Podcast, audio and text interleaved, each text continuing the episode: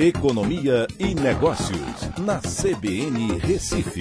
Oferecimento Cicred Recife e Seguros Unimed. Soluções em seguros e previdência complementar.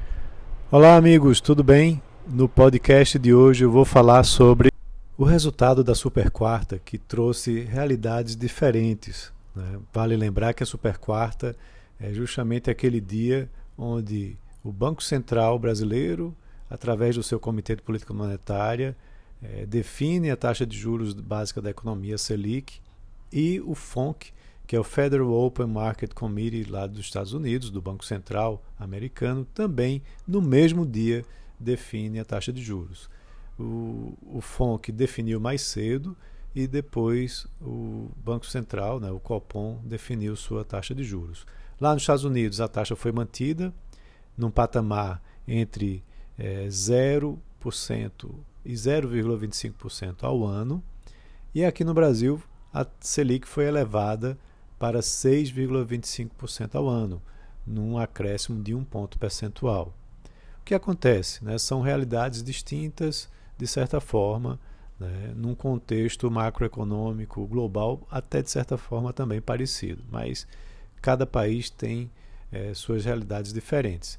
Aqui no Brasil, o Banco Central vem travando uma batalha importante contra a inflação de curto prazo, que está bem acima do teto da meta de inflação, que é de 5,25% é, para esse ano 2021. No acumulado dos últimos 12 meses, essa inflação está em 8,99% e continua pressionada. E a única arma que o Banco Central dispõe para combater essa inflação é a elevação de juros.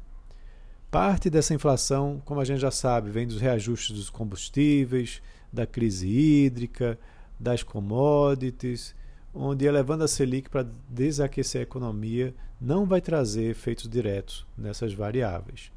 O único efeito indireto vem através da melhora no câmbio, ofuscando, que de certa forma está ofuscado por conta dos riscos políticos que a gente tem vivido.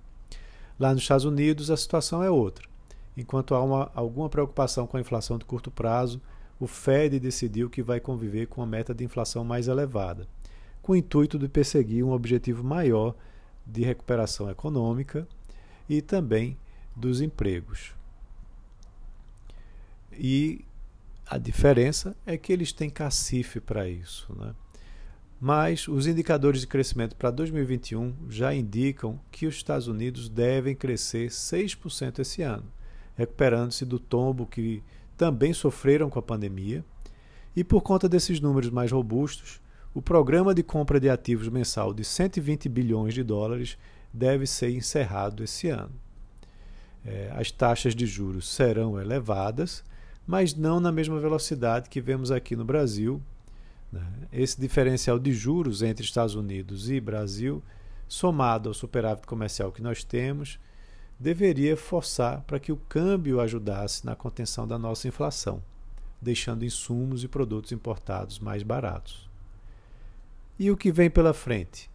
Juros mais elevados aqui no Brasil vão reduzir o crédito das pessoas físicas e inviabilizarão projetos de investimentos de empresas que antes eram factíveis com taxas de juros mais competitivas.